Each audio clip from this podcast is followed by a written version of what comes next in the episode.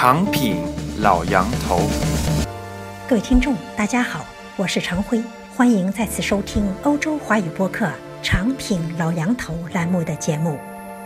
四月七号，美国总统特朗普在其位于佛罗里达州的海湖庄园与中国国家主席习近平会晤。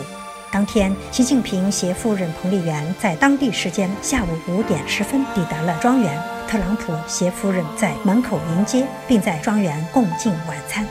会晤期间，中美两国领导人探讨的重要话题，除了两国间的经贸关系，还包括了朝鲜最近一段时间的挑衅。老杨头如何看待这个问题？事实上，他如何看待突然下令美军以导弹空袭叙利亚空军基地后的特朗普？毕竟，特朗普曾经放言。美国可以在没有中国的协助下，单方面对朝鲜采取行动。各位听众，请欣赏杨恒军博士写于四月七日的博文：川普炸完叙利亚就打朝鲜。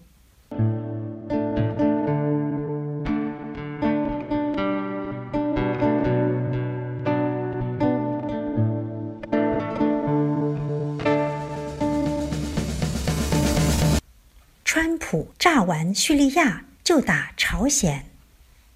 川普是以保守的姿势当选的，他推出“美国第一”以及上台后逐强，要求日本、欧洲提供自己的防御经费，这些都给人感觉美国要从全球事务收缩，甚至有回到美国孤立主义的迹象。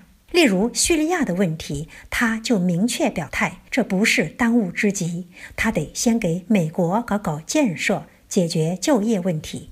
但是，当本周二叙利亚领导人巴沙尔·阿萨德使用致命的神经性毒剂向无辜百姓发起化学武器攻击后，他立马命令美军发动强势的导弹轰炸。其行动之迅速，的确是历届总统中少见的。我都怀疑他发动攻击前是否通知了国会老友，他肯定得罪了不少人吧，但却收获了更多的支持。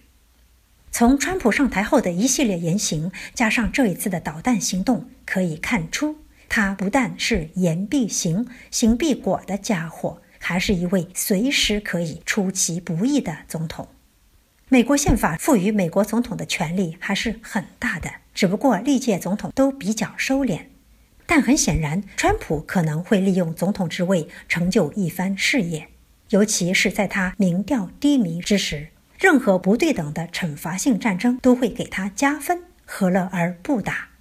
明天的民调会显示，川普上任以来最高的民调是在他放出导弹打人之后。从他上台后增加大量军费可以看出，他所谓的从全球收缩，只不过是希望调动欧洲、日本、澳大利亚等盟国的积极性。他不会收缩到能够对地球上任何一个地方都实行致命的打击，以保护美国国家利益的地步。为什么突然袭击叙利亚？很简单，巴沙尔·阿萨德得意忘形。以为奥巴马不能拿他怎么样，何况他还得到俄罗斯等两大常任理事国的撑腰，加上川普有言在先，叙利亚事务不重要，所以他竟然出了反人类的化学武器攻击。美国的打击得到世界绝大多数正义国家的支持，使中国一直主张的政治解决显得苍白无力。至于俄国，普京不是傻瓜。他一直把自己打扮成抗击美国强权的英雄，以延续自己在国内的权利。但实际上，他从来没有意愿，也没有这个能力，更没有这个胆量直接对抗美国。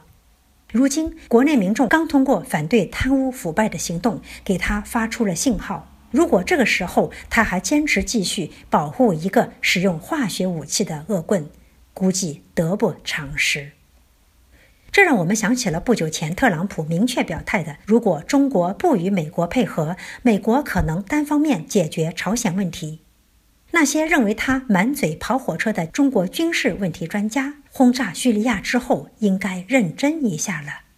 其实，美国在朝鲜问题上一直有个底线，这就是我1997年就明确得到的答案。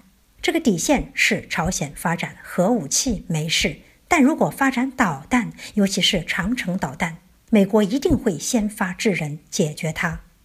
最早，这个导弹射程被定在是否可以打到驻韩国和日本的美军，后来被推到驻扎在岛链上的美军。但由于中国因素，过去历届美国执政者几乎一退再退，而朝鲜步步紧逼。最后一个不可能退的底线是什么？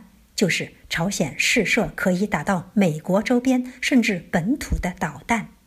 这样的导弹如果带上核弹头，等于可以对美国发动直接攻击。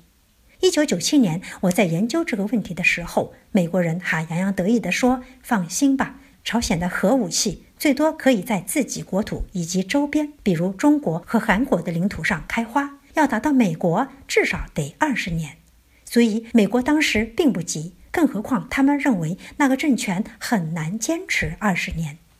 可没有想到。”二十年疏忽而过，金家不但坚持了二十年，而且还不断的试射导弹。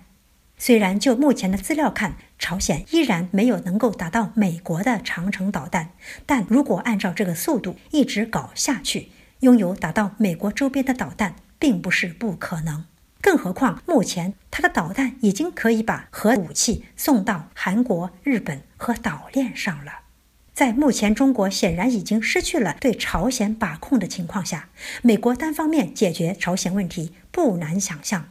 而且同叙利亚不同的是，对朝鲜的大面积外科手术式的轰炸，除了中国可能反应强烈外，不会在国际社会上激起任何反感。叙利亚阿萨德在国际上，尤其在中东地区，还有几个老朋友，而朝鲜在地球上几乎只有一个老朋友。以目前美军的战斗力，连根拔起朝鲜的核设施，甚至可能直接轰炸金正恩所在地，不会损失一个士兵，都不一定需要使用最先进的武器。当然，最大的问题是中国。如果中国反应激烈，美国也不能不考虑。这可能是两国老大今天在庄园会谈的最重要内容。中国的政治解决、和平对话，对奥巴马这样的人还可以。但对特朗普可能不灵。以前不管美国想谈啥，中国一句和平对话和政治解决，就把皮球踢给了美国，就可以给朝鲜争取多几年活着的时间。但这次朝鲜确实是在向美国的底线逼近。从这次川普突袭叙利亚可以推断，川普下令突袭朝鲜一点困难都不会有。叙利亚直接得到俄罗斯的军事支持，美国都敢干。中国毕竟没有明确军事支持朝鲜。如果川普袭击朝鲜，也有两个选择：一个是用强大的火力，外科手术式的彻底摧毁他的所有核设施；另一个是改朝换代，在强大火力之后，韩国配合美军直捣黄龙。估计到那个时候，朝鲜人民真正拥护金家的不会多于当初伊拉克人对萨达姆的支持。现在只剩下这样三个问题了：第一，中国是否愿意以及有能力在美国诉诸武力前，迫使朝鲜金家乖乖放弃核武？第二。美国一意孤行，单方面解决朝鲜问题的时候，中国是宣布第二次抗美援朝呢，还是按兵不动，等炮火硝烟散尽后，跨过鸭绿江，收拾残局，真正帮助朝鲜建立一个尊重国际规则、也对中国友好的一衣带水邻邦？还是第三，听之任之，把炮火后的烂摊子丢给韩国与美国自己处理？当然，或许还有一些其他的可能性。不过，对于我来说，只要符合国家利益，中国老百姓不受苦受难受伤，以及只要还能够代购韩国的锅和化妆品，中美关系还能维系到我在北京和纽约之间飞来飞去，给你们带包包和手表回来，我是无所谓的。